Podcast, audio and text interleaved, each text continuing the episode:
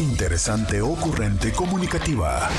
Expresiva, natural, con mucho que decir. Este es el podcast con Roberta Medina.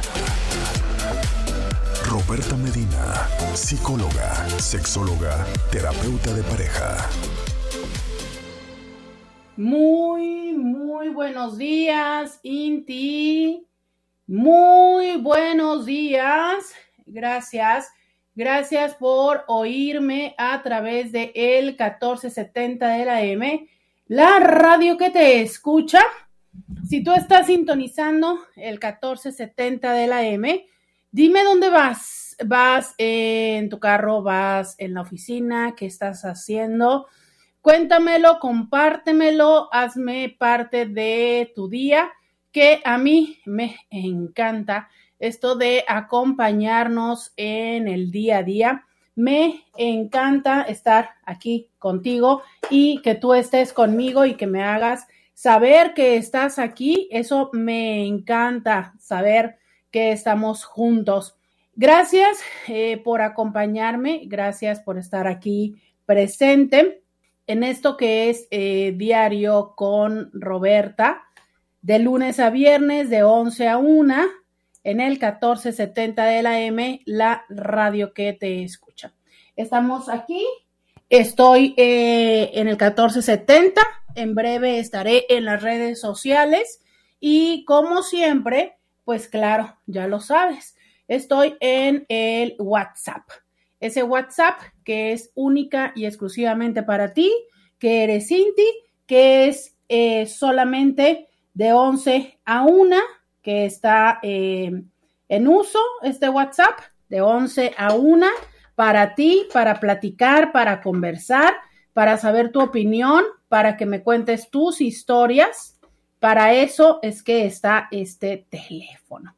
Y ese es el 664-123-6969. Oye, también es que también me puedes encontrar en Instagram. También estaré en breve en Instagram. Y pues esos son los espacios donde puedes seguirme. Sabes, en todas las redes sociales me encuentras como íntimamente con Roberta. Te sugiero que estés al tanto en mis redes sociales porque eh, cuando no me encuentras aquí al aire en Diario con Roberta, me encuentras en las redes sociales. Ya sabes que ahí nos da la oportunidad de estar en comunicación, de que te cuente por dónde ando, por dónde, eh, qué cosas ando viendo en las redes sociales. Entonces, siempre sigue, sígueme, ya sea que estés en Facebook, en Instagram o en YouTube, en la que sea que más te guste usar, tú sígueme o sígueme en todas y me vas a encontrar como íntimamente con Roberta. ¿Cómo estás, Inti? Hoy es miércoles de infieles. Ya voy abriendo mi WhatsApp, viendo Em, que ustedes me escriban aquí a mi WhatsApp y hoy es miércoles.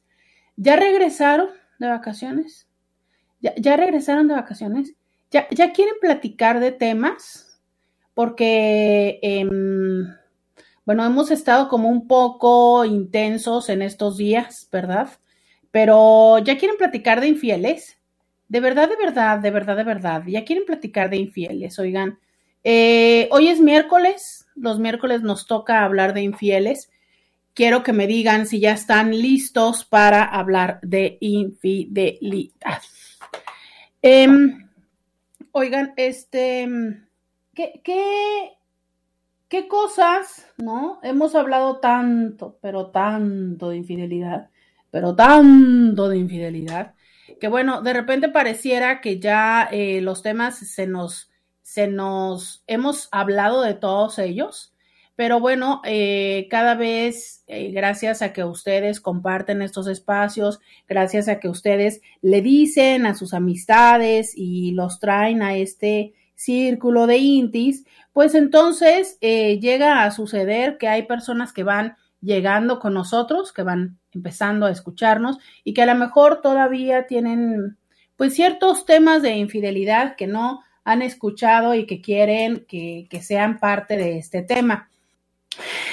Em, hace poco eh, escuchaba a alguien una situación que le sucedió pero que eso es súper, súper, súper, súper, súper común en mi consulta. Y la historia va un poco así.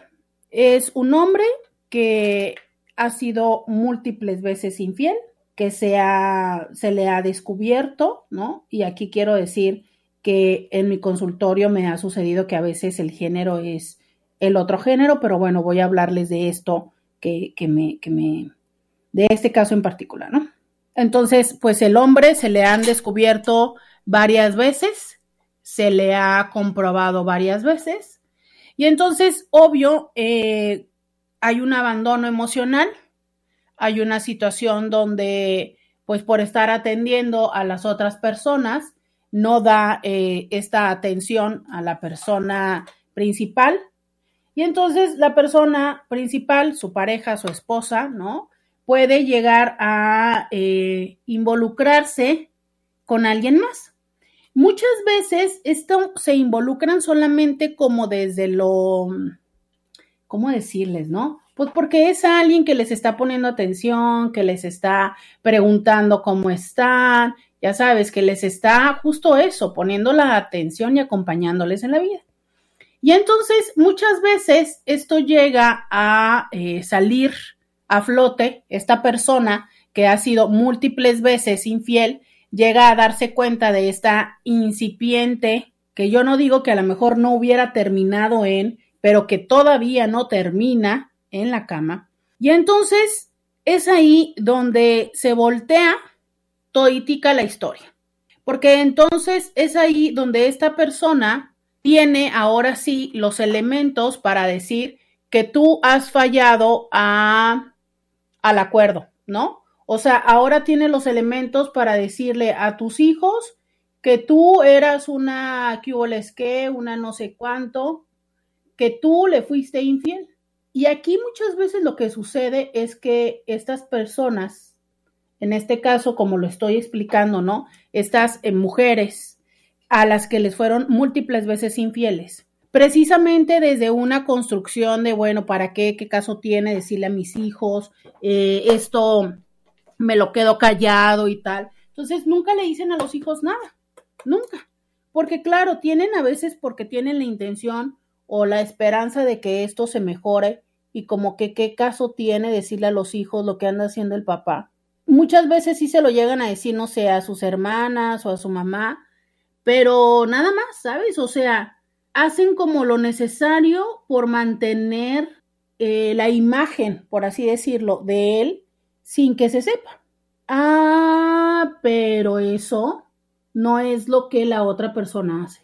La otra persona aprovecha ese desliz, lo socializa y hace ver entonces ahora a esta persona como alguien de, pues no sé, de valores, de principios cuestionables, les dice a los hijas, a, las, a los hijos, a las hijas, y entonces ahora, por supuesto que no nada más es el juicio de esta persona, de la pareja, sino el juicio de los hijos y de las hijas, el juicio de la familia, el juicio de los propios padres de esta persona que momentos antes soportó múltiples veces que le fueran infiel y que ahora se le ocurre involucrarse, textear con alguien y pues, ¿qué crees?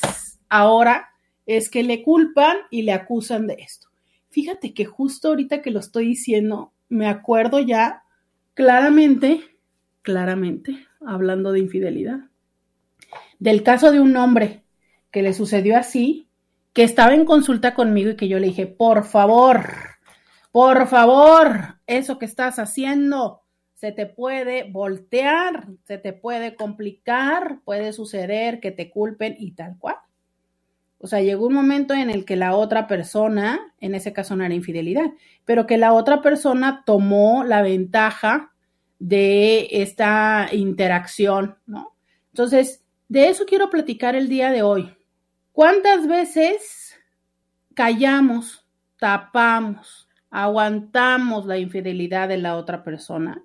Y por algo mínimo que muchas veces de verdad ni siquiera ha sido todavía una infidelidad, que es una interacción, que a veces es como, mm, A lo mejor sí puede haber un poco de coquetería de alguien hacia con nosotros o de nosotros con alguien, pero que justo es eso lo que eh, se empieza a generar y nos empiezan a culpar de que la relación haya terminado.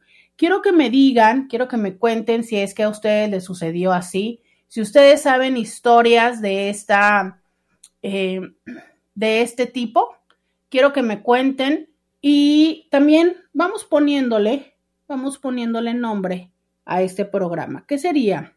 ¿Una de cal por las que van de arena? ¿Cómo le llamarías a este programa? Es, tú no aguantas y yo sí, yo sí aguanto y tú no aguantas. Y yo no sé, a ver, Scooby, ahora por qué, a ver, Scooby, explícame cómo es que aplica la marcha nupcial. A ver, este señor ya me quiere casar. Pero ¿cómo aplica aquí, Scooby? Pues tú lo dijiste. Aquí aplica el, el rompimiento de la alianza. El matrimonio es una alianza.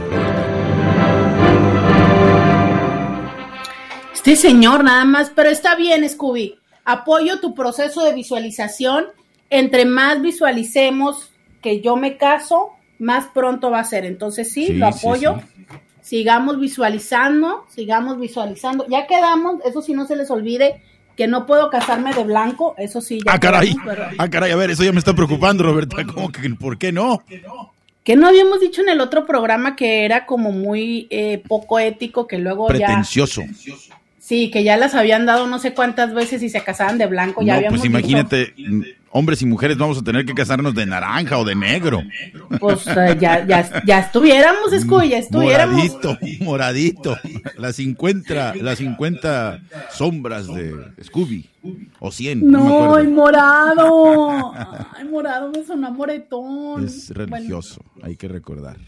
Ah, Pero una alianza, una alianza, yo creo que es que esto es, el casarte es una alianza donde vamos a, caminar, pero sobre todo a sobrellevar todo lo que has dicho. Pero que venga la cascada de participaciones, Roberta. ¿Qué piensan? Por favor, sí, que venga la cascada, por favor.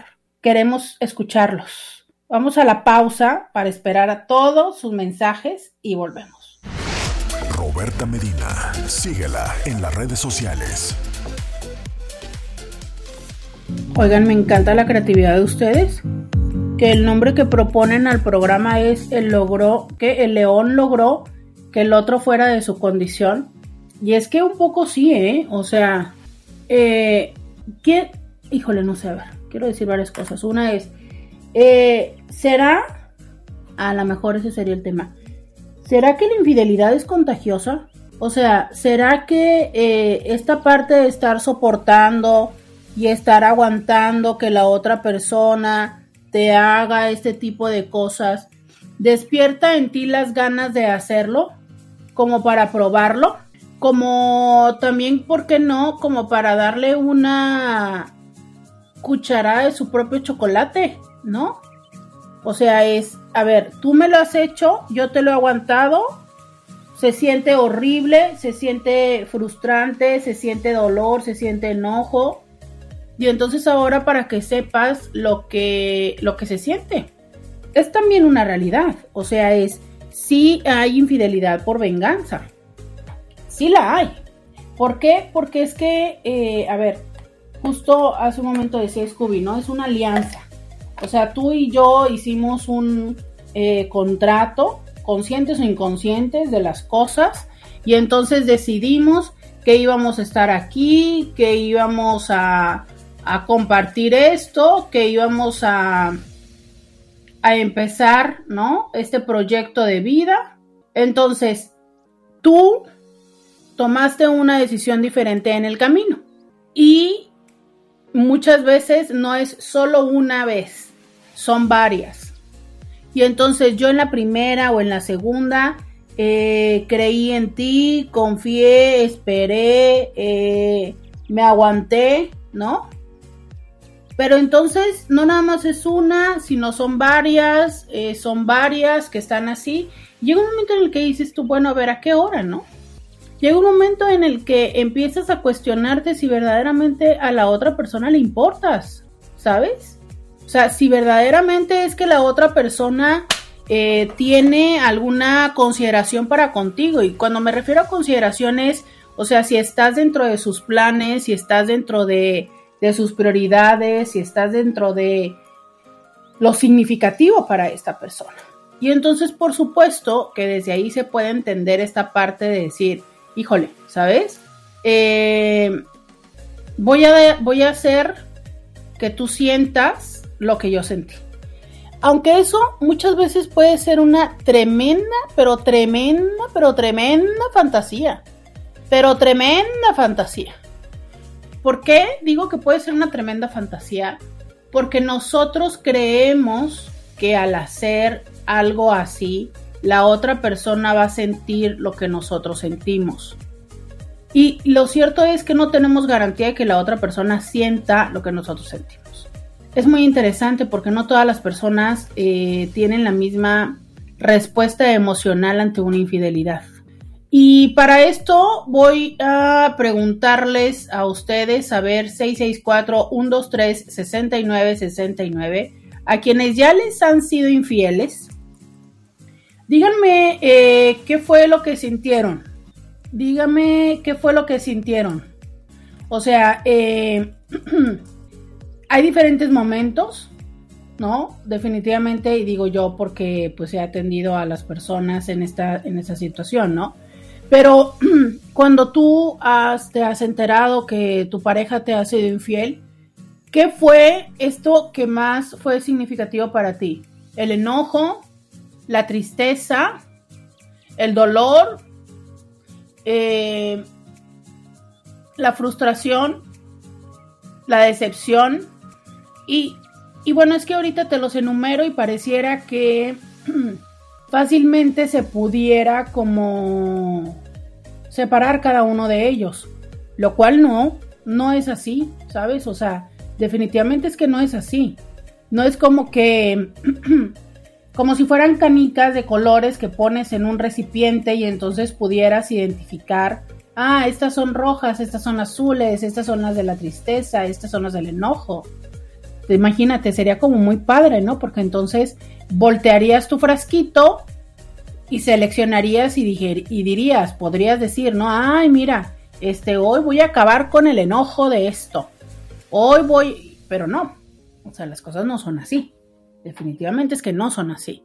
Se sienten múltiples cosas, pero de todas estas, de todas estas, ¿cuál es la que más eh, te impactó, la que más querías como que la otra persona sintiera, que la otra persona viviera? Eh, eso me gustaría que me lo contaran, eso me gustaría que me dijeran. Cuando ustedes estuvieron en esa situación, o sea, ¿qué es lo que querían, no? Yo he escuchado personas en consulta que me dicen que, quieren que la otra persona sea muy infeliz, que quieren que a la otra persona también le pongan el cuerno, eh, sobre todo cuando las personas se van, ¿no? O sea, esto es cuando eh, ya la persona se fue con alguien más y entonces, pues es eso, ¿no? O sea, es el decir, mm, quiero que esa persona por la que me dejó también le ponga el cuerno, también lo trate mal, también tenga mala experiencia. Pero eh, cuando se queda, ¿no? Hay, hay una. Hay una parte como.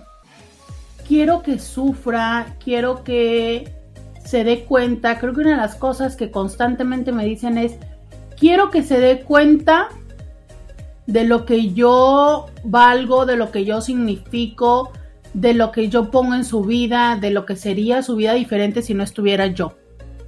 Creo que esa es algo muy, muy común. Muy, muy común que me dicen. ¿Sabes? O sea, como el. como esta fantasía que yo creo que todos hemos vivido. Creo que independientemente de cuál haya sido el vínculo, parece profundamente placentero estornudar, Intis. Es una de las cosas más placenteras de la vida. Es, una experiencia orgásmica, definitivamente. Muy rica. Bueno, eh, entonces eh, estamos con esta parte de, em, de decir, ¿no? Que entonces eh, esta, voy a leer, el Instagram porque ya me perdí con mi experiencia orgásmica, entonces déjenme regresar al Instagram. Dice alguien, ay, sí, es todo un pack, pero mientras ibas mencionando, para mí fue muy fuerte el dolor y la decepción. Ni siquiera me dio tiempo de pensar en desearle algo malo a él. Podcast de Roberta Medina. Estoy platicando con ustedes de esta situación donde por supuesto, claro, claro que sí. O sea, esta, em, este tema, ¿no? De cómo es que eh, en un primer momento sentimos que todo se nos cae, que todo se nos derrumba, que todo nos impacta, nos afecta y que eh, el mundo, eh, este, que el mundo que concebíamos como lo concebíamos, que el futuro que teníamos, que los planes que teníamos ya no van a ser posibles. Y entonces eh, esta parte de encontrarnos en otra realidad es un proceso muy, muy complejo, ¿sabes? Porque lo que sabíamos, lo que asegurábamos, lo que identificábamos como cierto, se desvanece. Entonces, claro que es un proceso muy profundo eh, en lo personal, que de verdad yo admiro muchísimo, muchísimo a, bueno, no, es que no quiero excluir, pero eh, quiero decir que si es un proceso súper, mega, duper complejo a nivel individual, todavía eh, me pregunto y, o más bien reconozco y mando un abrazo a todas las personas, a todas las mujeres que lo están viviendo y que además tienen a tres, dos chamacos que tienen la necesidad de, toda su atención. He conocido a muchísimas mujeres eh, que están literal con bebé recién nacido, que están en el momento de la gestación, donde tienen que eh, estar al tanto de, toda esta otra personita que se está creando, que acaba de nacer y que em, además de todo esto, ¿sabes? Están viviendo con todo ese proceso personal. Y entonces, ¿cómo, cómo tienes la energía de atender a otro ser que, que necesita total y absolutamente de ti? ¿Sabes? Eh, es como, híjole, es, un proceso muy, muy complejo porque he sabido y me han dicho, ¿no? Es como yo quisiera realmente quedarme en la cama y no salir. O sea, no tengo ganas de salir, no tengo ganas de hablar, no tengo ganas de comer, no tengo ganas de nada. Pero entonces es voltear y ver esos otros seres que necesitan que les cocines, que necesitan que, mm, que les hagas las cosas, ¿no? Que, que, necesitan de ti.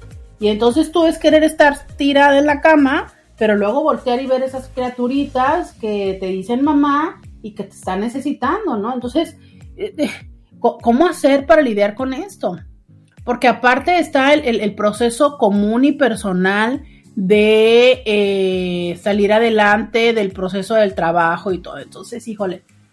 Ah, todo esto se va haciendo cada vez más complejo, cada vez más complejo y por eso, de verdad, es decir, es momento, son días, son semanas que necesita eh, que todos nuestros recursos están enfocados en eso y que de verdad creo que muchas veces nos hace falta también ser gentiles con nosotros y entender que no alcanzamos, que no se alcanza para más, ¿no? Porque muchas veces em, las personas a nuestro alrededor, hace poco escuchaba a una amiga que le decía a la otra, no es que tú lo que tienes que hacer es esto y lo que tienes que hacer es el otro y haz aquí y haz allá y dices tú, ah, caray, ¿no? O sea, es muy fácil decirlo desde estar afuera, pero el sentirlo, el estarlo viviendo en ese momento es súper abrumador, súper abrumador, o sea, es eh, e, e, es en el estar en el día a día. De verdad, es que a veces no alcanza más que para el, el día, ¿sabes? Para sobrevivir un día más. Dice alguien por acá. Hola Roberta, ¿cómo te va? Seguro ya me ubicas por mi caso. Fíjate que yo tuve muchas oportunidades de serle infiel a mi esposa, pero nunca lo hice. Pero después de que ella sí me engañó, me dieron ganas de vengarme. Sin embargo, no lo he hecho ni quiero gastarme esa carta en hacerlo por hacerlo con quien sea. Pero hoy en día tenemos un acuerdo donde yo le he dicho claramente que si se me llega a presentar la oportunidad, lo voy a hacer y ella está consciente. Aunque ahorita no lo haga, esa es una idea que me ronda por la cabeza para estar a mano. Por otra parte, lo que sí hice después de que me enteré fue mensajearme y mensajearme coquetamente con algunas chicas y no borrar los mensajes para que mi esposa los viera y vea que yo también tengo gente a la que le atraigo, ya que me sentí desvalorizado por su acción y esto me devolvió un poco de seguridad en mí.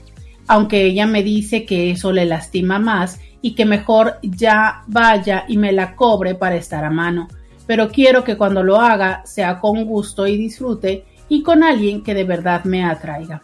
Seguimos en terapia y estamos trabajando, tratando de comunicarnos mejor y dejar acuerdos en claro como el que te menciono. Como siempre, muchas gracias por leerme. Un abrazo y gracias por este espacio que nos ayuda mucho. Em, a, mí me parece que en este proceso de la infidelidad, muchas veces eh, se redibujan o se deberían de reescribir acuerdos que hoy sí contemplen las cosas que en otro momento pudimos dejar de lado y que nos llevaron a esta consecuencia y a esta realidad que hoy tenemos. Y dentro de ellos, de verdad es que yo sí les digo y sí manejo, como se los he platicado en otros programas, esta parte de la restauración del daño, ¿no? Que difícilmente es que se puede restaurar el daño como tal, porque se puede como compensar, pero bueno, no se puede como borrar, ¿no? Pero entonces, hay quienes, yo les he dicho, ¿no? Eh, hay quienes, por ejemplo, literal, piden eh, un, carro, hay quienes piden la cirugía, hay quienes piden la casa, hay quienes piden las contraseñas, hay quienes piden justo esto, ¿no? De, ¿sabes qué? Yo también, yo también lo quiero hacer porque yo también quiero sentir. Todo eso. Y si en la pareja esto es un acuerdo, pues dale, ¿no? O sea, a lo mejor a mí me toca entender que yo te la hice y que va, ahora me la vas a hacer tú. O ahora creo que yo diría esto es, ahora lo vas a hacer tú. Pero cuando entramos en una dinámica de yo te la hago, tú te la cobras, tú me la haces, no estoy segura que eso sea un acuerdo reparador que nos lleve al crecimiento y a la evolución. Porque entonces me parece que es un ojo por ojo, diente por diente. Y nada más tenemos dos ojos, pero tenemos varios dientes. Y al final de la historia, ¿dónde vamos a terminar? Además de tuertos y chimuelos. Además de destrozados emocionalmente. O sea, es, a mí me parece importante, o a lo mejor me parece válido que tú le hayas dicho, yo me voy a coger a otra dale.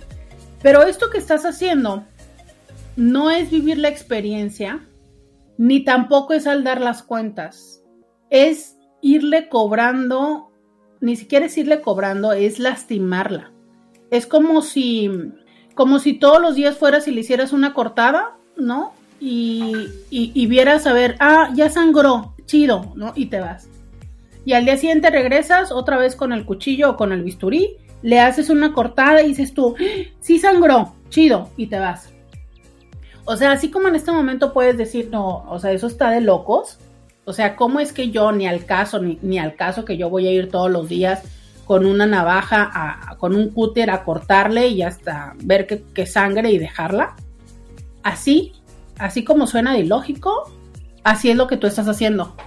O sea, es, tú, tú estás o sea, esto que tú estás haciendo es, es eso, es, es casi violentarla. O sea, es, es, es torturarla, es hacerla sufrir, es, es gozar con su, con su dolor. Y entiendo que te, te hayas sentido desvalorizado, entiendo que lo que tú quieras sea demostrarle que tú también tienes personas, va. Pero ¿cuántas veces o sea, me parece que para decirle, yo también tengo mi rating, probablemente, pues, sea suficiente. A ver, y es que ni siquiera significa que ella no hubiera, o sea, yo, yo difícilmente creo, de verdad, al menos en mi experiencia es, las personas no es que piensen que su pareja no tiene rating. O sea, no es como que digan, ay, mi esposo está bien panzón, nadie se lo quiere coger, entonces yo voy a coger con alguien. o sea, no va por ahí, ¿sabes? Es una cosa bien interesante de cómo es que lo que más se quejan y piensan y argumentan las personas a las que le son infieles, no pensaste en mí. Y eso es un proceso lógico. O sea, es claro que la persona no piensa en ti porque la persona está enrolada en otra dinámica, ¿no?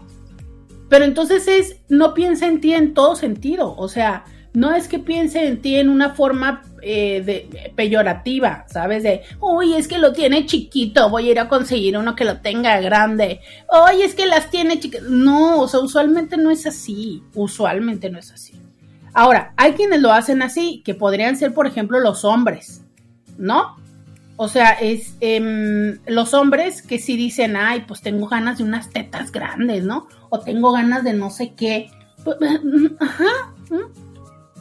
Pero es que también muchas de las veces lo ven como por anotarlo al currículum, o sea, es, pues quiero saber qué es, este, recetarme o comerme a una, no sé, eh, a una flaca, a una gorda, a unas tetas de este tamaño, ¿sabes? Pero la gran mayoría de las veces, al menos, no, es que no quiero estereotipar que todos los hombres lo hacen así, porque también hay mujeres que tienen su lista y su currículum que llenar, como también hay hombres que se puedan involucrar emocionalmente. Pero es que habría que darnos cuenta, ¿no? Desde dónde es que surge el proceso de que se involucre con alguien más. O sea, realmente surgió desde la parte como muy carnal, de, ay, se me dio la oportunidad, me las ofrecieron, me las prestaron y yo dije, pues va. O se dio por el proceso de la interacción emocional. Y entonces, si se da por el proceso de la interacción emocional, pues sí tiene que ver con que los dos participaron de esto. Porque entonces, ¿por qué es que alguien tiene la necesidad o termina llenando, satisfaciendo su necesidad emocional con alguien más? Pues porque no la estaba satisfaciendo contigo, ¿no? Entonces es esa parte em, no sé, a mí tu, tu, tu conducta me suena a enojo, me suena a todavía querer esta parte que les decía hace un momento, ¿no? De que la otra persona lo sufra. Y no estoy diciendo que no sea parte del proceso, pero justo repito, parte del proceso, lo que significa que solo, solo está presente que cuando estamos evolucionando la situación, pues significa que vamos a pasar esa parte, vamos a, a pasar esa, ese momento, esa etapa. Y si no me equivoco, pues ya vas a tener, ya vas a tener 8, 4, pues ya vas a tener casi el año, ¿no? De que esto pasó. Y pues si todavía es para ti esta parte satisfactoria de ver, no sé, está, está una situación interesante, ¿no? Porque tanto tú haciendo eso como ella que te la sigue revisando las redes sociales. Pero me llamó la atención este comentario donde dice alguien por acá. ¿Eso es un acuerdo o es una amenaza? Exacto. O sea, a mí... Hay quienes lo hacen como amenaza, ¿eh? En el caso de él me parece que sí es como acuerdo de, pues mira, o sea, mi precio, mi precio para perdonarte la tuya o para pasarte la tuya es que yo te lo voy a hacer. Y pues la mujer decidió pagar el precio. Pero fíjate, es como la manera en la que tú lo estás haciendo, o sea, una cosa es decir, algún día, o sea, solo que sepas que si algún día se me da, pues lo voy a hacer, va, ¿no? Entonces, bueno, eh, seguimos la relación sabiendo que algún día puede suceder que se te dé y lo vas a hacer. Pero esto que le estás haciendo es como si la tuvieras literal em, con el revólver, ¿sabes? Eh, con, una, con una bala y le estuvieras disparando así, ¿no? Y disparas. Entonces es cada vez es con esta sensación así como de saber si mejor manzana, Roberto, eso está muy violento. Es que así de violento está, Scooby. O sea, así de violento está. ¿Sabes? Porque es que una cosa es, o sea, fíjate, es lo hago, eh, hago estos mensajes y los dejo para, para que ella los vea. ¿Sabes? Dice, para que dice, mi esposa los viera y vea que yo también tengo gente a la que le atraigo. Y aunque ella me dice que eso la lastima más y que ya mejor me vaya y me la cobre para estar a mano, pero quiero que cuando lo haga sea con gusto y disfrute. Y con alguien de que verdad me atraiga, ¿ves? O sea, es como esta parte de, pues estoy con esta, pero esta no, pero estoy con esta, pero esta no. O sea, es como, no sé si es como tener la guillotina colgando y no saber en qué momento te va a caer. O sea, sí es violencia. O sea, yo sí podría empezar a a reconocerla un poco más del lado de la violencia que del lado de una dinámica mm, que sume, ¿no? Porque yo en este momento solo vería que le suma a él en la parte del el confort de, de, sentirse bien por el sufrimiento de ella, como a lo mejor de sentir em, un poco de que se equilibra la balanza de todo lo que él sintió pero de verdad yo no veo cómo es que esto sume a la relación. Y una vez que tenemos este desequilibrio de poder, ¿saben? Y que lo estamos utilizando a nuestro favor, ese es un principio de violencia. Y, antes de que me regañen, mejor me voy a la pausa. Ya volvemos. Roberta Medina, síguela en las redes sociales. Ya regresamos. 664 1, 2, 3, 69, 69. Dice por acá alguien, cada cabeza es un mundo y como dicen popularmente, que en asuntos de pareja no hay que involucrarse ni meterse, ya que es algo que de esas dos personas. Pero ese tipo de acuerdos y llevar una vida, en realidad ni siquiera es vida. Exactamente ese tipo de acuerdos es exactamente eso, como seguir echándole sal a la herida o más lecha al fuego. ¿Qué es realmente que se gana con eso? El daño ya está hecho. Y por más tortura o violencia psicológica no va a arreglarse nada. En algunos casos, lo mejor incluso podría ser separarse en lugar de seguir haciéndose más daño. Bueno, obviamente lo ideal sería intentar resolverlo en terapia con el acompañamiento profesional adecuado. Bueno, si eso es lo que las dos personas quieren, pero esos acuerdos turbogachos, nada que ver. Ándale, esa palabra es nueva para mí. Acuerdos turbogachos, ¿no? Sí, sí, sí, sí, están muy turbogachos. Eh, responde, dice, wow, la verdad no lo había visto así como violencia, porque realmente no es que disfrute su dolor, es más bien como dices, la necesidad de reequilibrar, porque así como surgen estas cosas, también tengo explosiones de amor hacia ella y trato de ser cariñoso. Sin embargo, trataré de reflexionar lo que me dices porque realmente no deseo ser violento. Muchas gracias, de verdad. Eh, sí, pero también recuerda una estrategia de abuso psicológico o de abuso narcisista es el love bombing, ¿no? Que es justo eso, las explosiones de amor. Entonces, claro, es como mantener a la, a la, a la presa viva, ¿sabes? O sea, es claro, eh, por ejemplo, cuando tienen a prisioneros de guerra, no los quieren matar. O sea, porque lo más sencillo de, tener un prisionero de guerra sería matarlo, pero no, ¿qué hacen? Lo torturan. Y en la tortura, pues necesitas que, que el ser torturado se mantenga con vida, porque si no se termina la tortura. Entonces, claro, ¿no? O sea, le hacen las cosas y luego, no sé, lo matan de hambre y luego le dan de comer, porque es que no le quitan la comida totalmente porque se muere. Entonces le quitan la comida, pero luego le dan comida solamente justo o lo necesario eh, para que, que esté bien, ¿no? O bien luego van y la atascan de comida y entonces esa es la otra forma de tortura. Entonces ahora te lo comes. Y muchas veces ya su estómago ya no soporta tanta comida porque no les han dado comida, pero entonces ahora lo obligan a que se los coman. Y que un poco suena así, ¿no? Es como de, pues a ver, este, yo ya no sé si te amo o no te amo, ya me siento con esta sensación de que de amor odio, ¿no? Porque obviamente detesto lo que me haces y de repente vienes todo cariñoso y todo, sí, mira, vamos y aquí y ahora vamos a hacer y vamos a tal y es como, ah", no, o sea, es como esta parte muy compleja. Mm. Dice alguien, admirable, interesante, el tema de hoy me identificó demasiado. Cuéntanos en qué parte te identificas, platícame.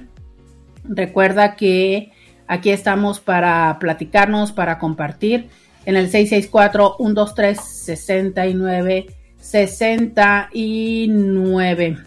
Em, por acá me mandan un TikTok que ahorita, ahorita voy a verlo en la pausa.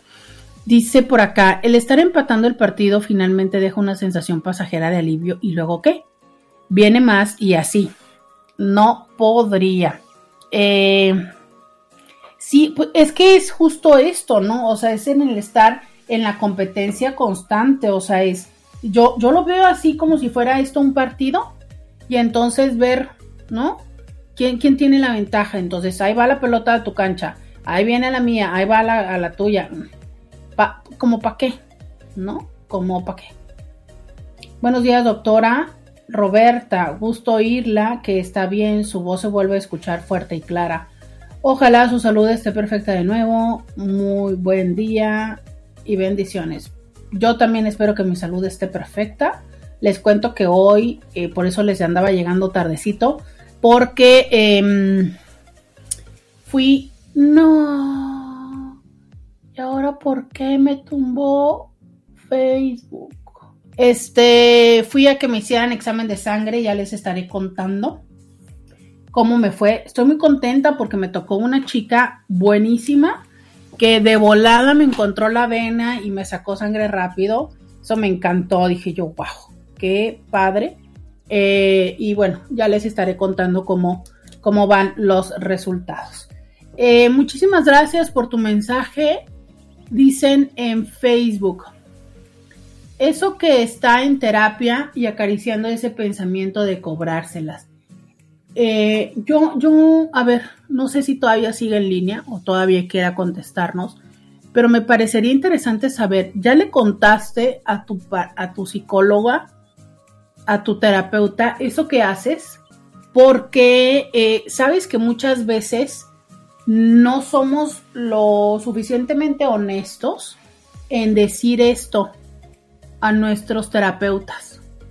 Y entonces, yo como terapeuta, o sea, yo en este momento, Roberta Medina, terapeuta, puedo dar esa opinión porque él me lo dijo. Claro, él me lo dice en una situación de anonimato, él ya tiene tiempo contándome cómo ha ido evolucionando en su caso, yo ya tengo una referencia y yo puedo decirle esto, pero no sé si esto se lo esté diciendo a su psicóloga. Y a veces no se lo decimos a nuestro psicóloga porque pues ahí está nuestra pareja y porque vamos a sesión de pareja y vamos juntos. Entonces, pues lógicamente yo no le voy a decir esto a mi, a mi psicóloga. Aparte, es que muchas de las veces es porque tampoco es algo que necesariamente me haga sentir orgulloso, ¿sabes? Entonces, pues no se lo digo. Eh, hasta que a lo mejor probablemente esto pudiera salir en la consulta porque ella lo dijera, ¿no? Y entonces ya llega a salir en la consulta, pero me parece que ella en esta dinámica siente, eh, no quiero decir que siente que lo merece, pero ya lo, lo asimiló como, ok, pues así es, ¿no? Eh, finalmente, esta que yo luego les digo que es como tener la cola entre las patas y entonces teniendo la cola entre las patas, luego permitimos cosas que si no tuviéramos la cola entre las patas no permitiríamos.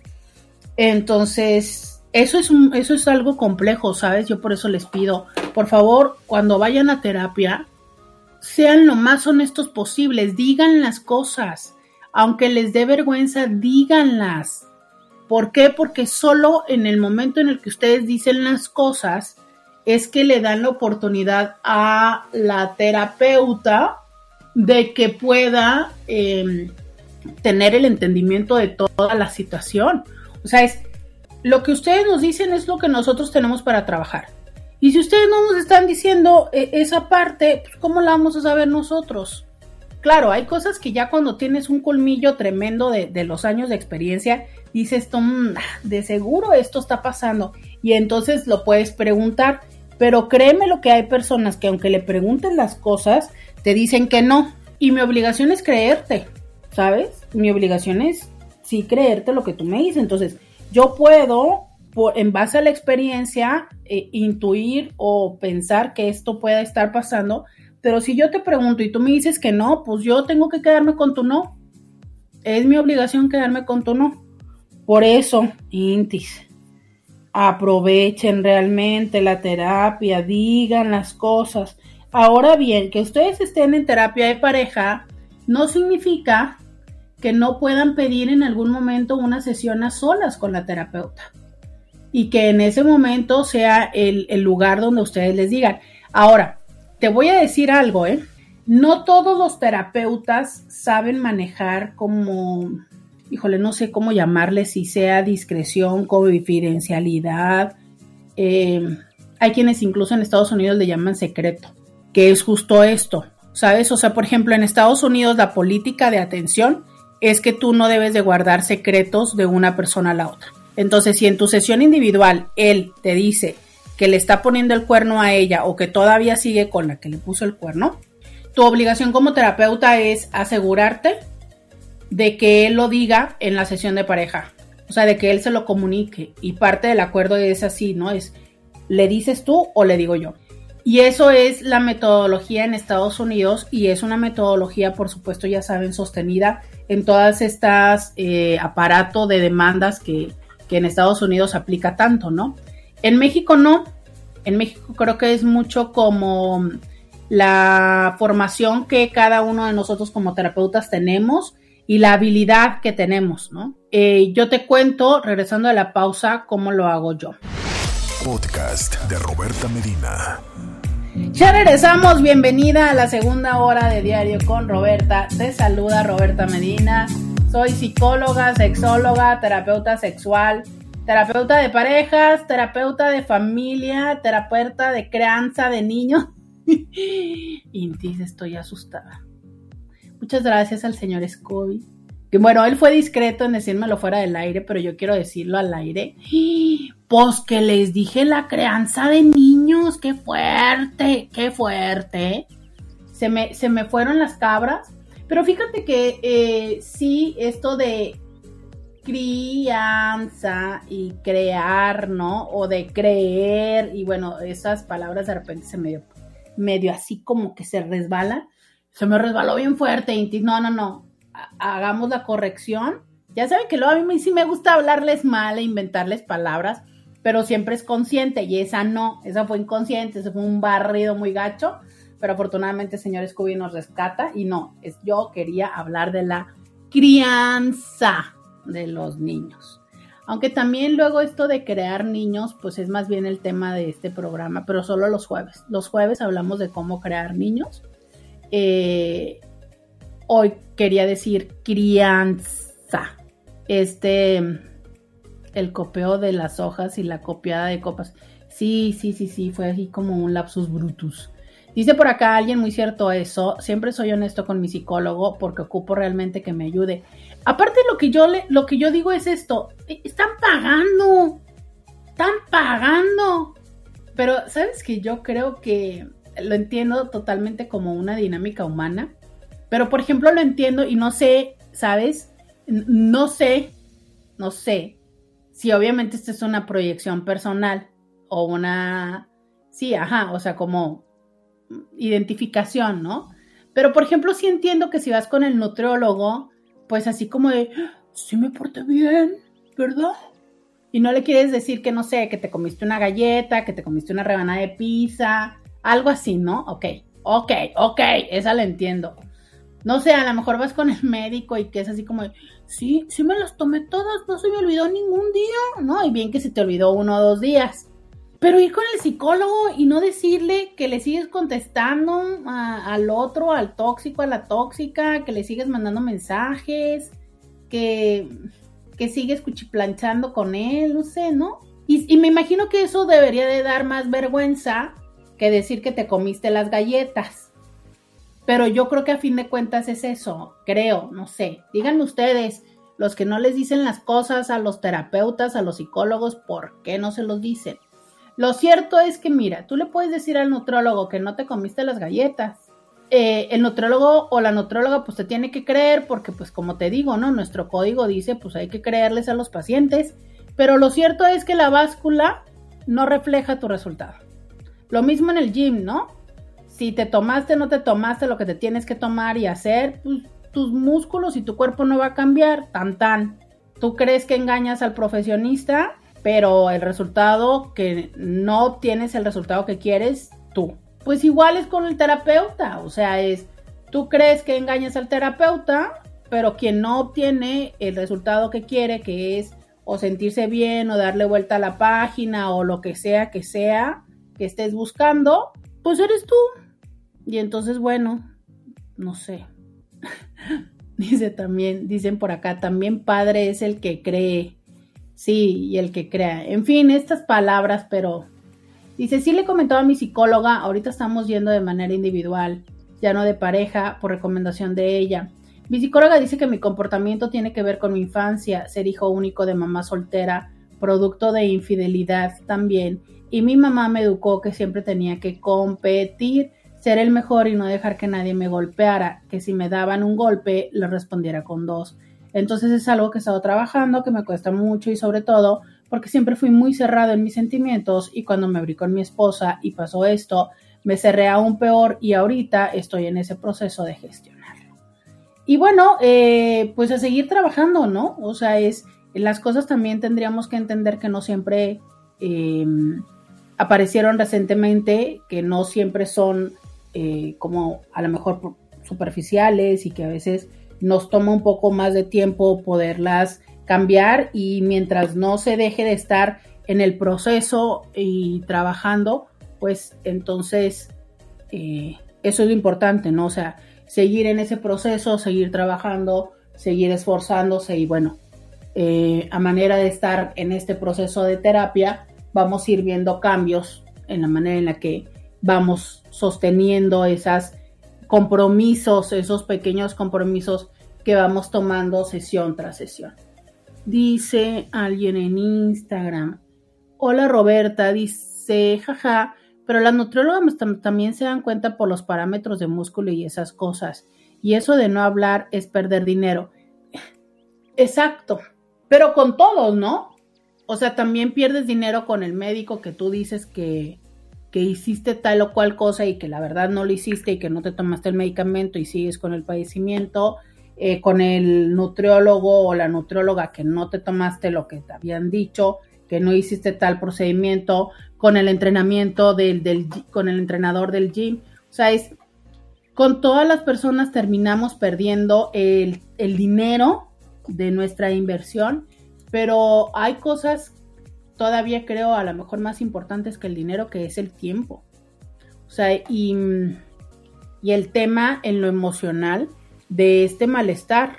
O sea, es, sigue doliendo, sigue doliendo la infidelidad, sigue doliendo el recordar, sigue siendo complejo cuando deciden quedarse con la, con la persona. Eh, sigue siendo complejo el volverte a acostar, a dormir, el intentar volver a tener relaciones sexuales, el, hacer planes a futuro. Todo eso se vuelve complejo. ¿Sabes? Es, y es un día a día, un día a día, un día a día. Entonces, híjole, es como literal, tener la posibilidad de tomarte la medicina que te va a quitar el dolor de panza, pero decir, no, no me la tomo. Mm, pues está complejo, ¿no? O sea, es querer que se te quite el dolor de panza, pero tener el medicamento ahí y no tomarlo. Dice alguien, es que hay veces que le da vergüenza decir nuestros puntos débiles. Sí, claro, claro. O sea, Claro que da vergüenza decir que mentimos, que lloramos, que robamos, eh, que rogamos, que, que permitimos, ¿no? Que nos trapen, que, nos, que seamos el trapeador, que seamos el tapete. Claro, claro, claro, claro, que da vergüenza. Claro, y, y, y es que no solo da vergüenza con la otra persona, es una vergüenza personal. ¿sabes? O sea, es una vergüenza que hasta a mí me da, o sea, más bien decir, hasta conmigo misma, o sea, el, verte en el espejo y decir, güey, si ya sabes, si ya sabes que te está buscando ahorita porque son, no sé, porque son las dos o tres de la mañana, porque está caliente, porque se le acabó el dinero, porque se siente solo o sola, porque nada más quiere que, que le levantes el...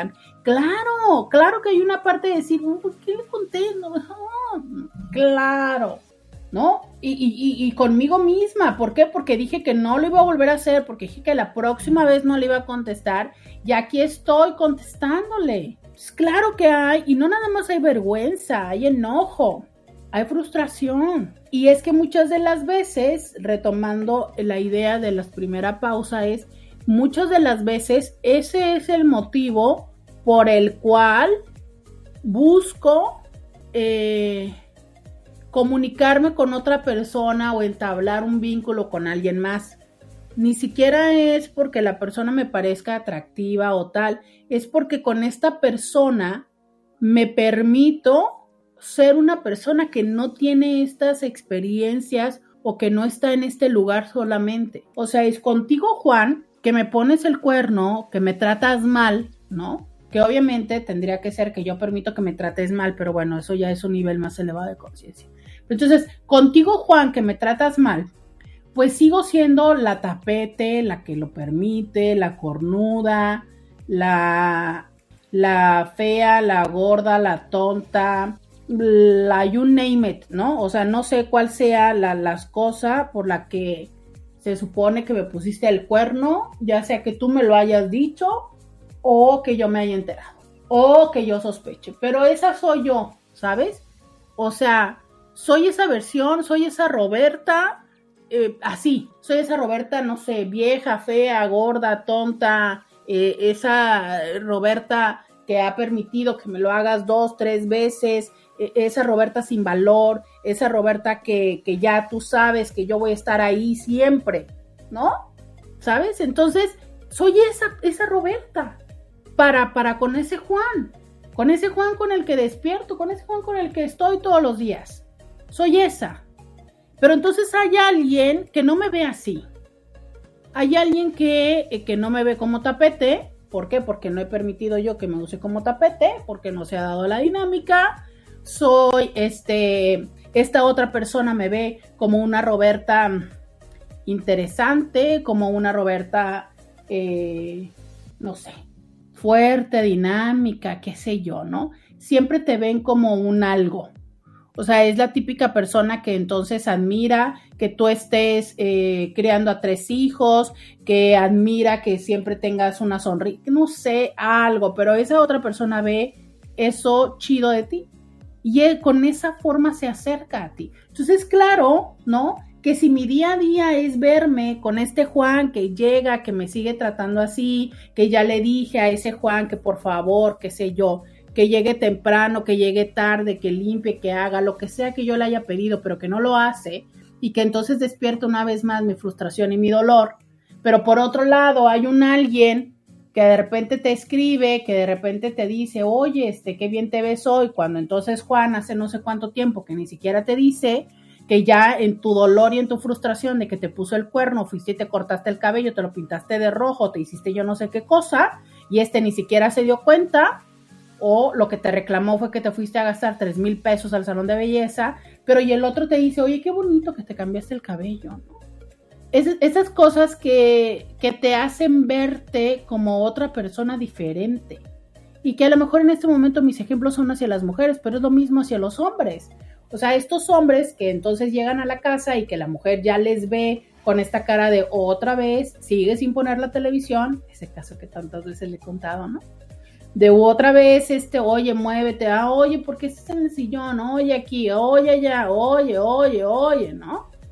Que yo me acerco a querer tener relaciones y la otra es como de otra vez. Ah. Pero de repente hay un alguien ahí en la oficina que entonces te ve y te dice, ay, licenciado, licenciado no sé cuánto, ay, licenciado, es que usted todo lo soluciona. Entonces, claro, a mí me gusta ser ese licenciado que el Juan, que la Marta voltea y me ve así con cara de... Ah".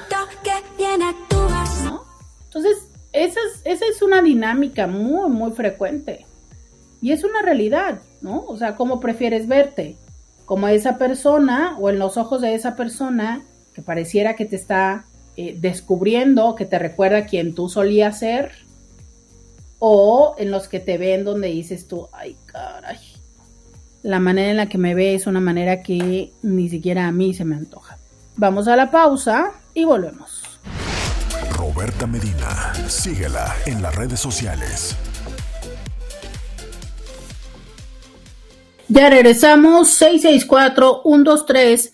69 69. De por acá alguien. Yo entiendo a ese intis. A veces si quieres vengarte y que el otro sienta que sea un poquito del dolor que te causó su infidelidad. Claro.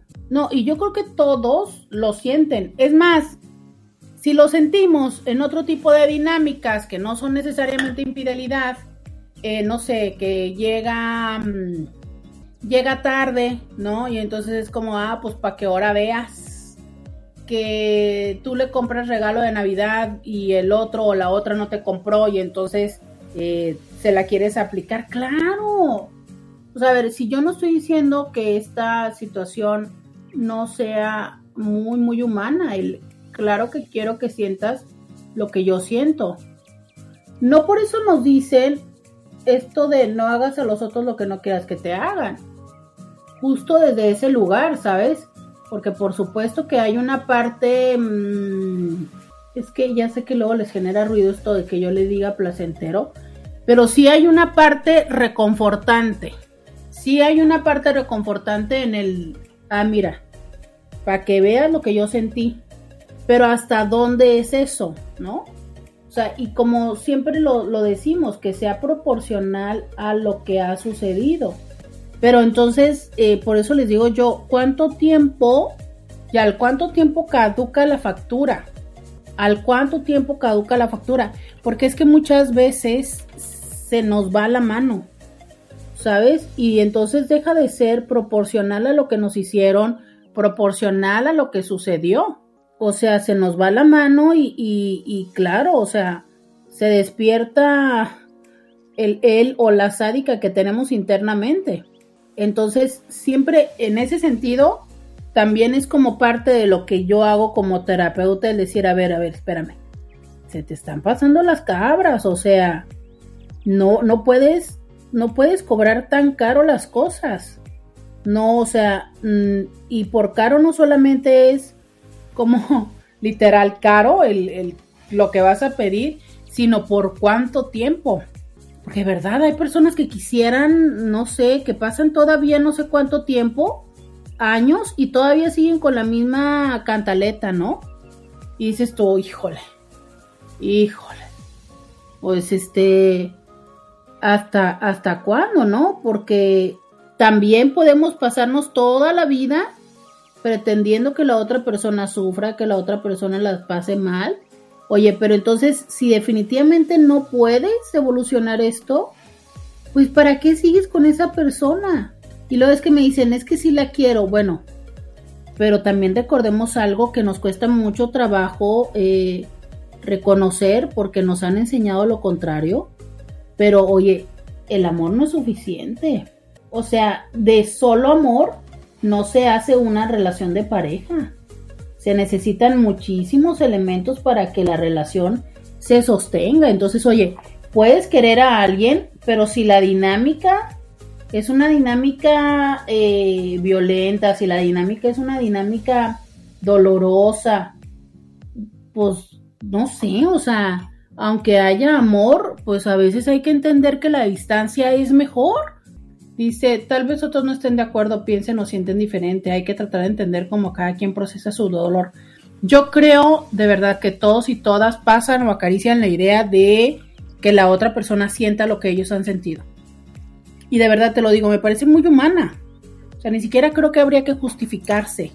De ahí, de tener la idea, las ganas, la necesidad, a lo que haces con ello, esa es la diferencia o sea, de llevarla a cabo, de, de, de sostenerla, de cuánto tiempo, de qué forma, esa es la diferencia.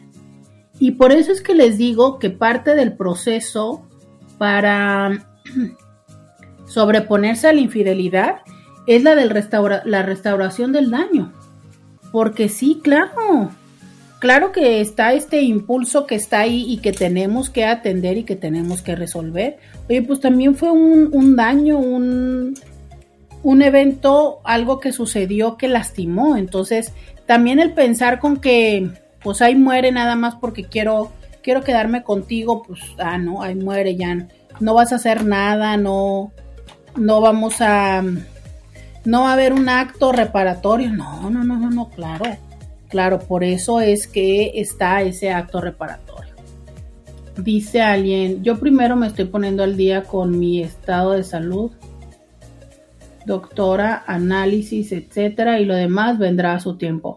Ah, ok. O sea que en este momento primero estás poniéndote sí. Alguien me estaba escribiendo y me decía que quería contarme su experiencia y que quería que fuera eh, confidencial totalmente, o sea, es ya desde hace algunos meses, por no decir que a lo mejor ya creo que ya tengo más del año, que no digo su nombre al aire. Ya no digo nombres para que no se sientan identificados. Entonces, con toda confianza, escríbanme. Ya leo los mensajes como anónimos. Digo, a excepción del señor Beto, ¿verdad? Y el señor Raimundo, que pues con sus audios no, no hay forma en las que uno pueda ayudarles a la confidencialidad, pero a excepción de si usted hace un audio como el señor Beto, pues usted puede tener la seguridad de que aquí en Diario con Roberta sus mensajes serán anónimos. Entonces escríbanme 664-123-6969 es el teléfono.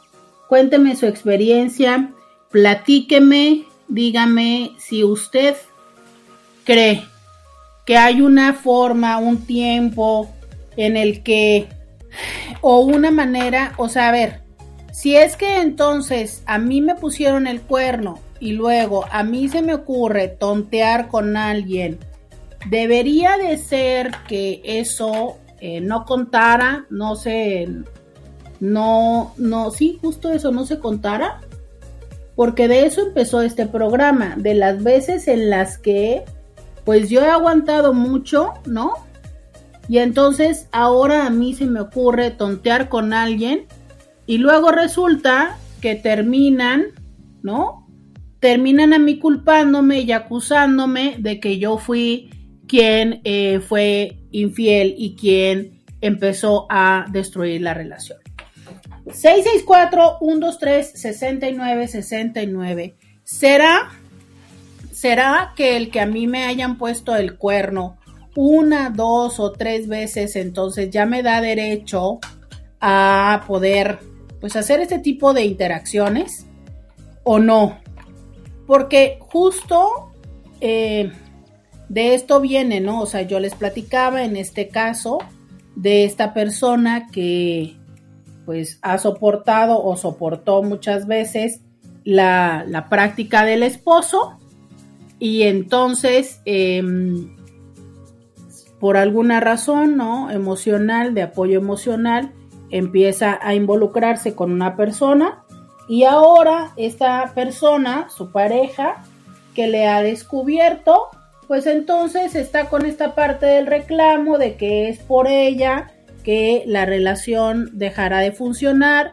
Obviamente eh, está eh, diciendo esto a los hijos y entonces los hijos, imagínate que van, que los hijos que no saben de cómo es que papá es, porque obvio ella en su momento hizo lo necesario para que los hijos no supieran de papá, entonces ahora pues tienen la idea de que mamá es una tal por cual. ¿Por qué? Pues porque papá, obvio, no reconoce las veces que lo hizo, solo está teniendo presente esta vez que ella empezó a comunicarse, a dialogar con otra persona por teléfono en mensajes de texto. Entonces, que me lo hagas, ¿me da derecho? ¿Sí o no? 664-123-6969. Dice alguien por acá. El señor Beto, asistente del programa, su voz no hay forma de no reconocerla.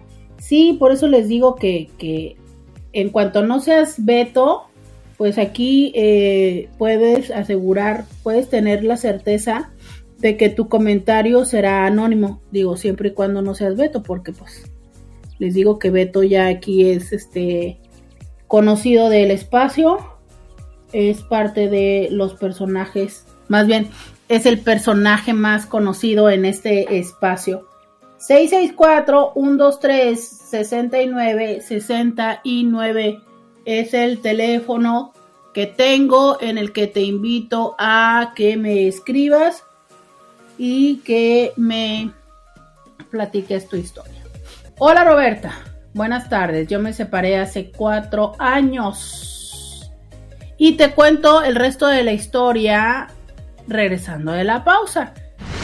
Podcast de Roberta Medina.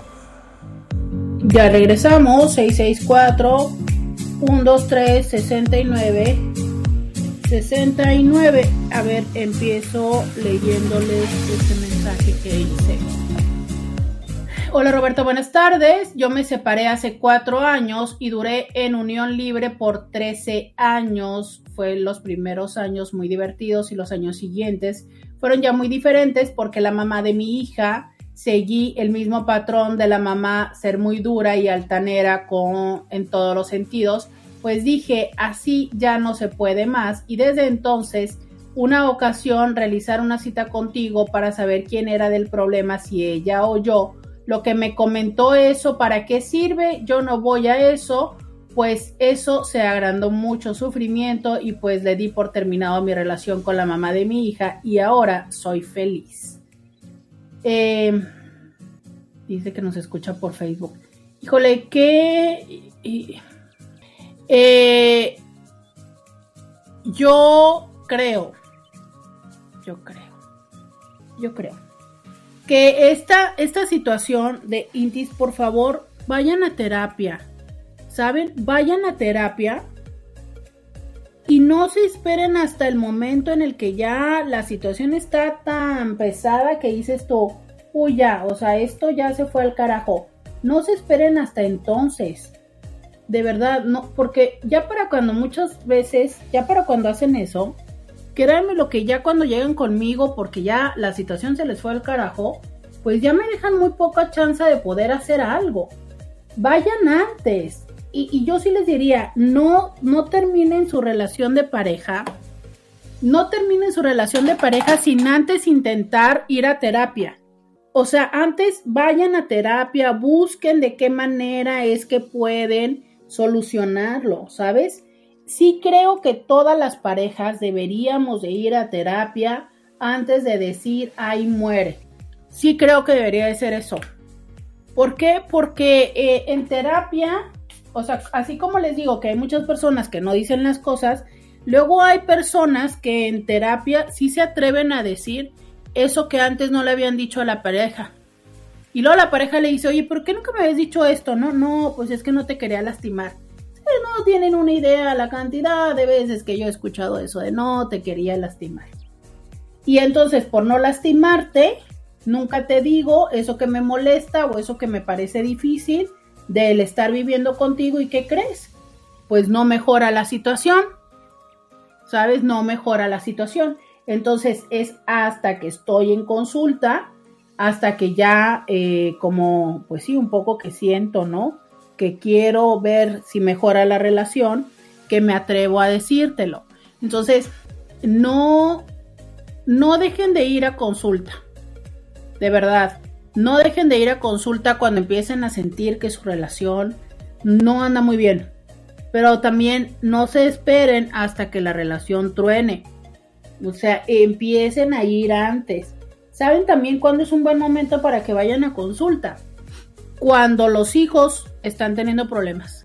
Si a ti te están hablando de la escuela, si a ti te están diciendo que tu hijo, si tú sabes que tu hijo está teniendo problema de alguna u otra cosa, Recuerda, los hijos son solamente síntomas, porque los hijos tienen tema es porque papá y mamá tienen tema.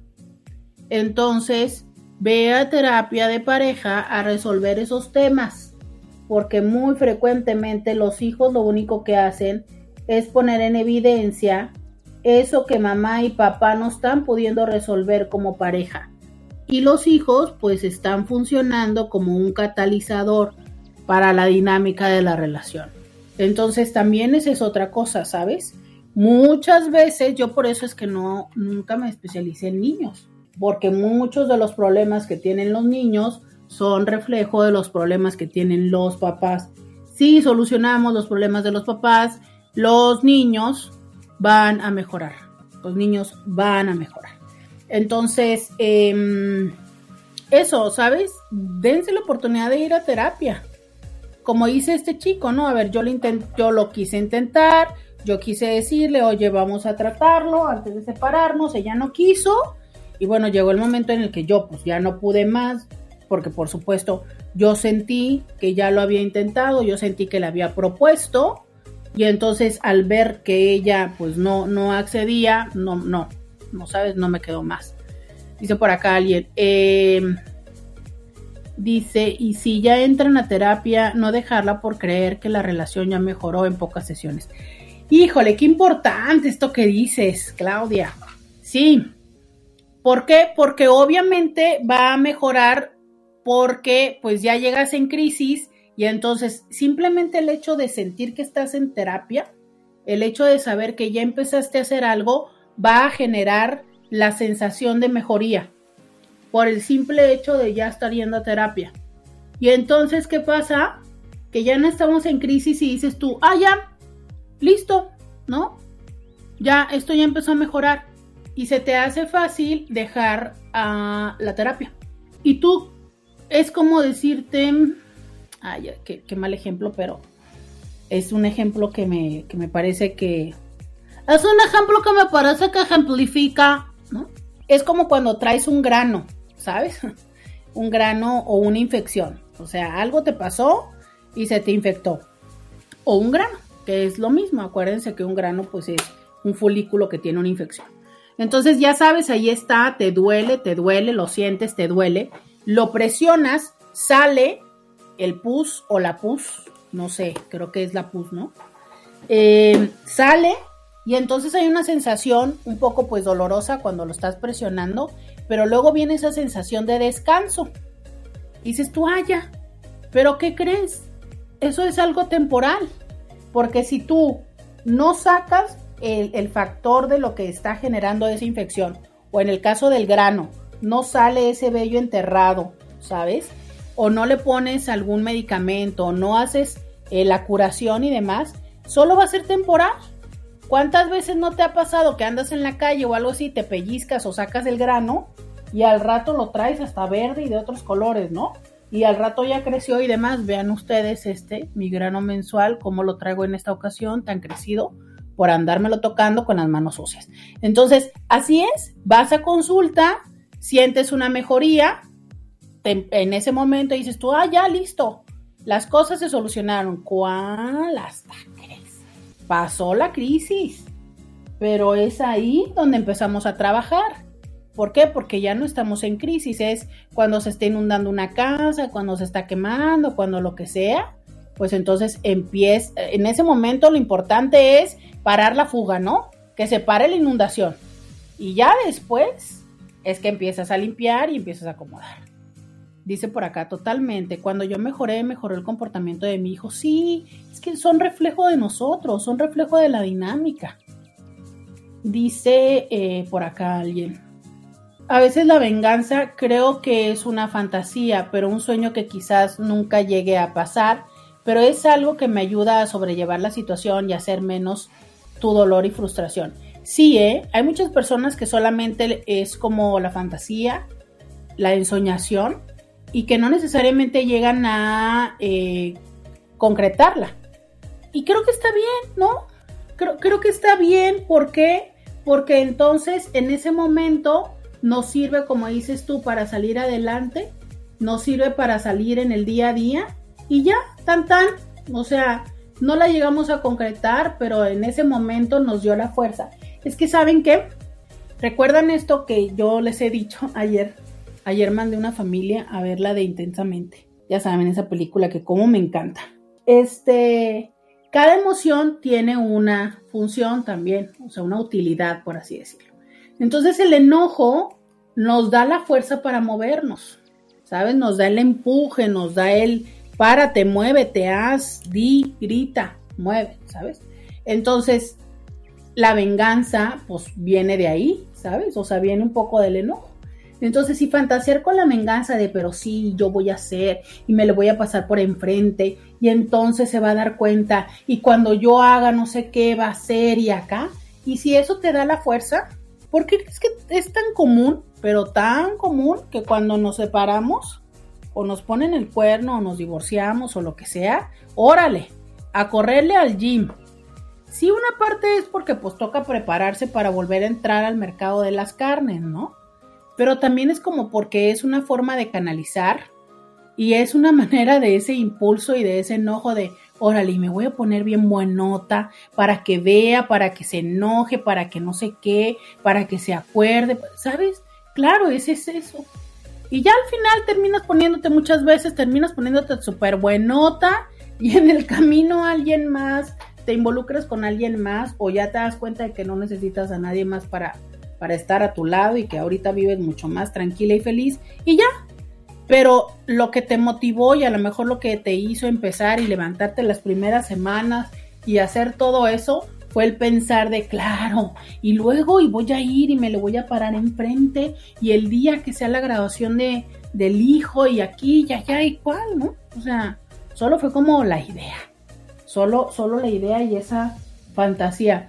Recuerden lo que siempre les he dicho, que no todas las fantasías son para llevarse a la realidad, pero pues ¿por qué no disfrutar de, lo, de la emoción y lo que nos inspira y lo que nos lleva? Em, gracias por escribirme, dice alguien por acá. Hace 20 años mi pareja me engañó. Él nunca lo reconoció y al contrario me acusó a mí de ser infiel. Por distintos motivos me quedé a su lado y siempre traté de dar lo mejor, pero me cansé. Él me ignoraba siempre y aunque yo no me entere de que estuviera con otra persona, yo nunca pude superar su engaño. Hace poco me escribía con alguien y él se enteró. Yo le dije que quiero la separación y él no quiere separarse. Dice que él va a cambiar, que será el mejor esposo, pero yo me siento mal porque siento que fallé, no sé qué hacer, si separarme o seguir con él. Fíjate qué compleja, eh, qué complejo es a veces la, la mente humana, ¿no? O sea, ella dice, yo me siento mal porque fallé. O sea, él sabe que, que, se está escribiendo, me imagino que eres mujer, o estoy asumiendo porque no puede entender tu género, por tu forma de escribir. Em, no sé si eres mujer o hombre. Eh, pero bueno, o sea, es eh, tu pareja. Ay, y no me ayuda cuando no tiene el nombre en el WhatsApp. Pero no sé quién eres. Pero bueno, este, ok, es tu pareja te engañó. Tu pareja es hombre. Em, no lo reconoció y entonces te empiezas a escribir con alguien y te sientes mal porque sientes que fallaste. Y aunque la persona dice, soy mujer, y aunque la persona dice que quiere quedarse contigo, tú te sientes mal por eso. Fíjate eh, cómo muchas veces es más fuerte eh, eh, la autocrítica, el autojuicio y la exigencia. Porque la persona le dice, va, o sea, ya entendí que la regué, vamos a quedarnos juntos, pero para ella es esta parte de, no, yo fallé, ¿sabes? O sea, yo estaba con otra persona. Y a veces es porque es un excelente termómetro que nos dice que las cosas no están bien. O sea, la realidad es esa, es muchas veces ese termómetro es nuestra forma, nuestra propia señal de decir, a ver, las cosas están mal porque yo me atreví a hacer esto que yo decía que nunca lo iba a hacer. Y a lo mejor esa es la parte, pero tú por lo que dices es esto de sentirte eh, culpable, ¿no? Híjole, em, creo que a veces eh, esa es una de las cosas que necesitamos trabajar en terapia. esta culpa que nos puede llevar a tomar decisiones que muchas veces es más desde nuestra propia idea y nuestro propio juicio hacia nosotros mismos que desde una realidad y una dinámica. Me parece que estás en un excelente momento para acudir a terapia porque independientemente de cómo lo interprete y lo tome tu pareja, como lo tomes tú es la parte medular y esencial y creo que tú te estás como culpando y autocastigando de aquello que hayas hecho, ¿no? Entonces, primero creo que sería importante que lo acomodaras, lo asimilaras, lo entendieras y luego ya decidieras qué es lo que quieres hacer con la relación.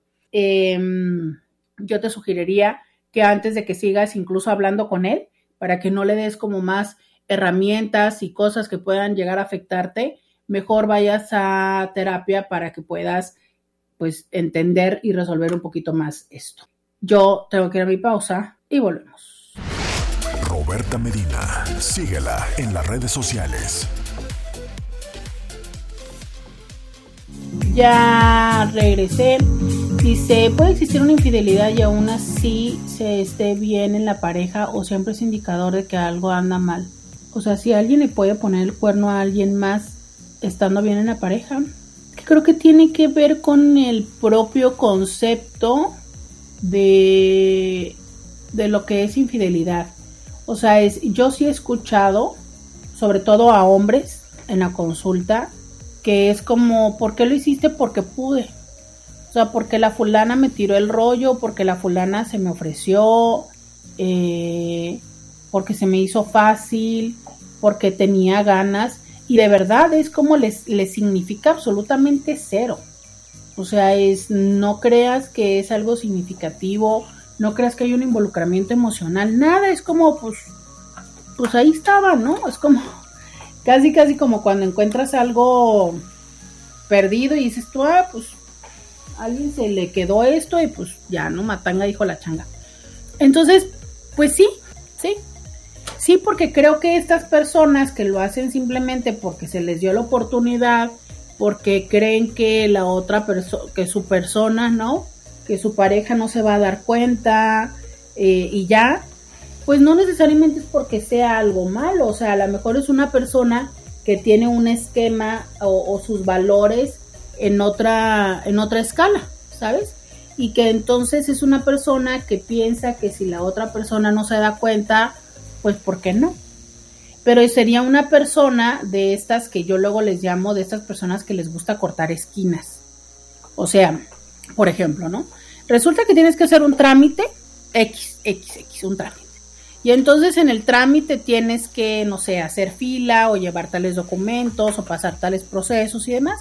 Pero entonces, y, tú y yo tenemos que hacer el trámite, ¿no? Pero entonces, eh, pues yo digo, puta, sea, qué pesado, qué difícil, me preparo un día para ir a hacer mis tres horas de fila, para ir a hacer, no sé, X o Y que se tenga que hacer para lograr ese proceso. Y hay otras personas que dicen, ay no, yo voy, mire, y le das 50 pesos a no sé quién y le das 200 y tal y lo logras. ¿Por qué? Porque les gusta así cortar esquinas. Por ejemplo, la típica situación, típica situación que todos los tijuanenses con pasaporte hemos vivido. Queremos cruzar Estados Unidos y la fila está larguísima, larguísima. ¿Por qué es que hay personas que nos vamos a hacer la fila? ¿Y por qué es que hay personas que se meten en la lateral esperando a ver en qué momento se pueden clavar a la fila? Yo te acepto la idea de que, por ejemplo, no sé, yo tenía la cita, ¿qué te gusta? Para la vacuna, tenía la cita con el doctor, eh, tenía X cita y entonces, híjole, no le calculé bien al tiempo y se me hizo tarde y entonces tengo la urgencia, la necesidad de meterme. Pero hay personas que lo hacen simplemente por deporte, ¿no? Porque dices tú, va, pues, ay, qué hueva hacer la fila, yo voy y me meto. Ese son el tipo de personalidades que yo digo que son de doblar esquinas. O sea, que hacen las cosas como porque pueden, porque es más fácil, porque qué flojera el esfuerzo, porque se puede, porque nadie vio. Entonces, ese tipo de personas que hacen ese tipo de cosas, pues me parece que, eh, insisto, su esquema de valores eh, se acerca más al hecho de que pudieran decir, no, pues ahí estaba una chava, una nalguita, ¿no? Pues se me hizo fácil y va. Pero creo, y estoy emitiendo un juicio, o sea, es, lo estoy diciendo con el fundamento de, mi experiencia de, de, observar, ¿no?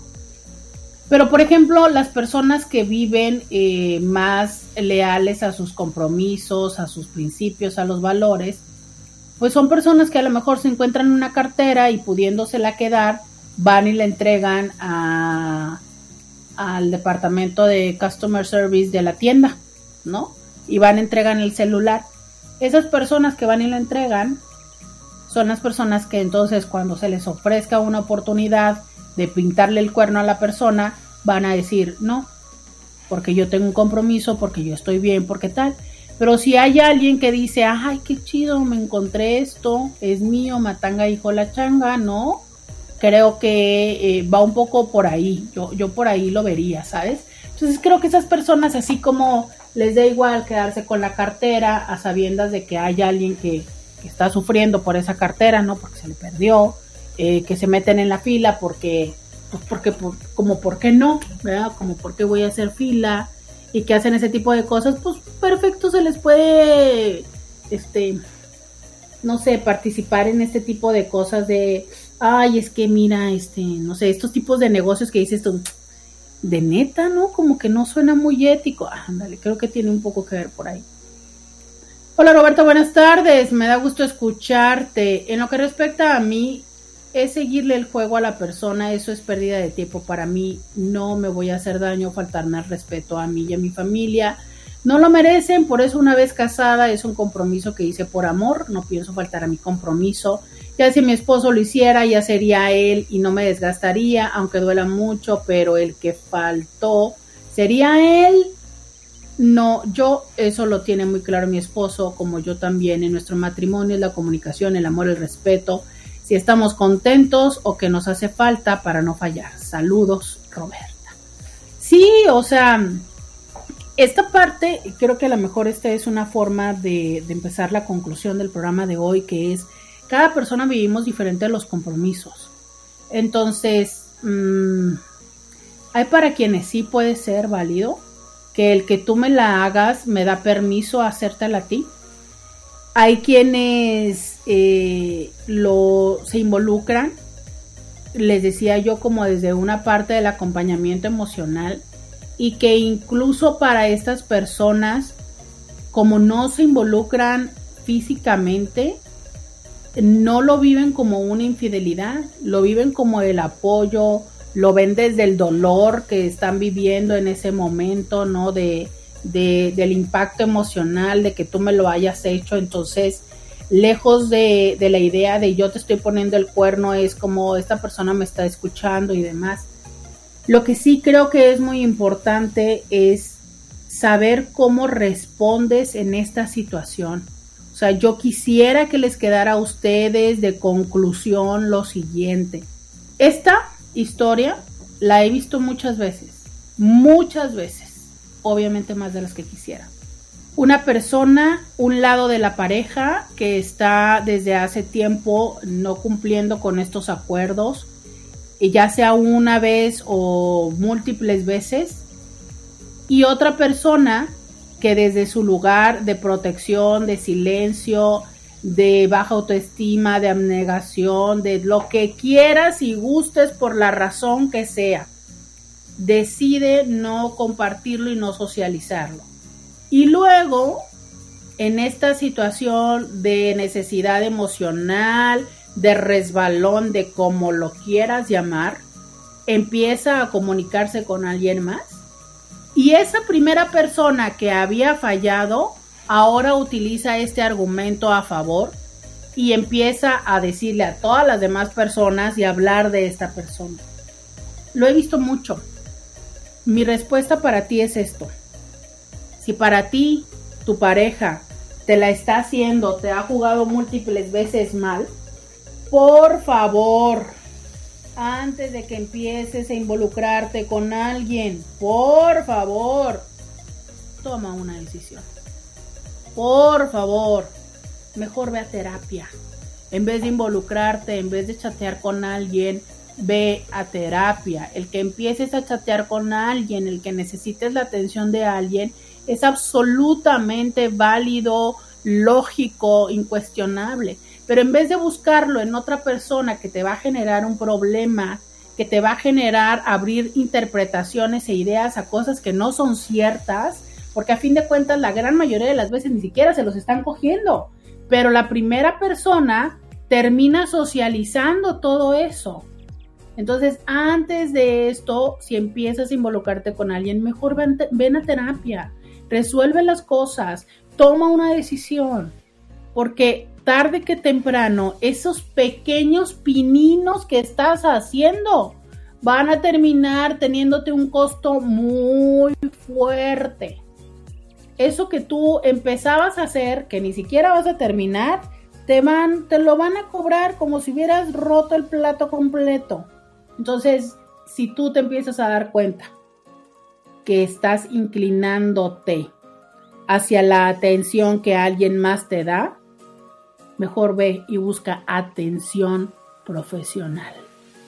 Resuelve esta situación porque definitivamente necesitas una necesitas la atención, quien te acompaña a poner en orden tus ideas y créeme lo que alguien que tiene un interés en ti pues no va a ser objetivo para nada.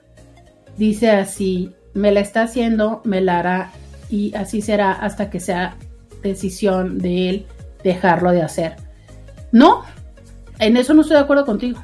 Eh, recordemos que esto es de dos. Entonces a lo mejor él nunca decide dejarte la de hacer, pero tú también puedes decidir dejárselas de aguantar. Y es que ese es un principal problema, que tú sientes que él es el que tiene que cambiar. Y a veces, aunque nos duela, aunque nos cueste y aunque nos dé flojera, quien tenemos que cambiar somos nosotros, no son las otras personas. Y eso es parte de lo que aprendemos en terapia, a darnos cuenta que esa es nuestra responsabilidad. Pero, ¿sabes? Más que verlo como el gran peso de la responsabilidad, es, esa es tu oportunidad. De verdad, no abandones esa gran oportunidad. No se la dejes al otro. Tómala, que es tuya. Muchísimas gracias a quien me estuvieron acompañando a través del 1470 de. Yo les digo, hasta mañana. Roberta Medina, escúchala en vivo de lunes a viernes a las 11 de la mañana por RCN 1470 AM.